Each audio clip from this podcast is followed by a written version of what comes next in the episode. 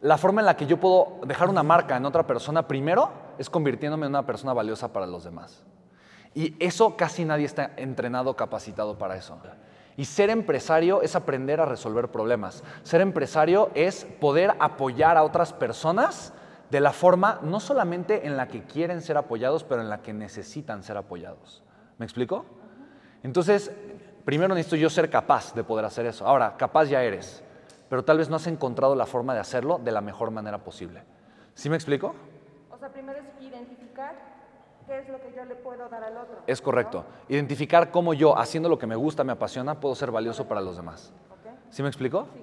Pero de una forma, donde, o sea, de una forma o sea, que, donde realmente pueda ser valioso para alguien, que sí pueda agregarle valor, que la otra persona sí pueda sentir ese valor de mi parte. ¿Sí me explico?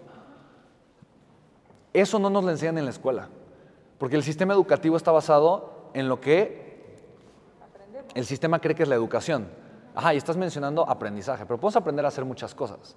Pero el día del sistema educativo está basado en la información. Porque un examen lo que mide es tu capacidad para recordar información.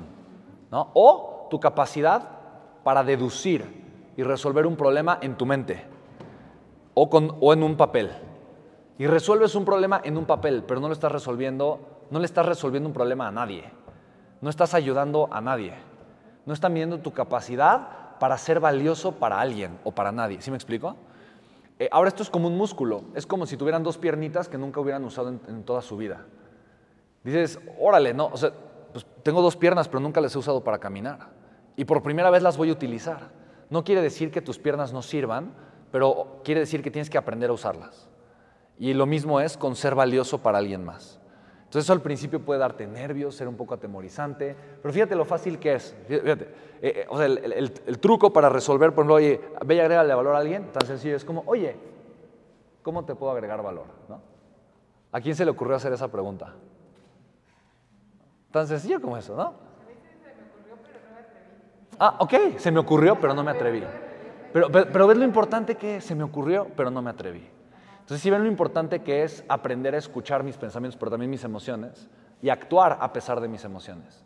Mira, esto que les voy a compartir probablemente para mí es de las lecciones empresariales más importantes de todas. O sea, yo, soy apasionado de, de, O sea, yo creo que ser empresario es uno de los actos de amor más hermosos que pueden existir. Primero de amor propio, porque por amor propio me voy a llevar a tener la capacidad para agregarle valor a alguien y por amor propio me voy a hacer bueno agregándole valor a alguien y voy a vencer el obstáculo del que dirán, del miedo a fracasar, de fracasar, caerme y volverme a levantar, de que alguien me critique y me diga, ay, nunca te va a funcionar, de que se rían de mí. ¿Sí me explico?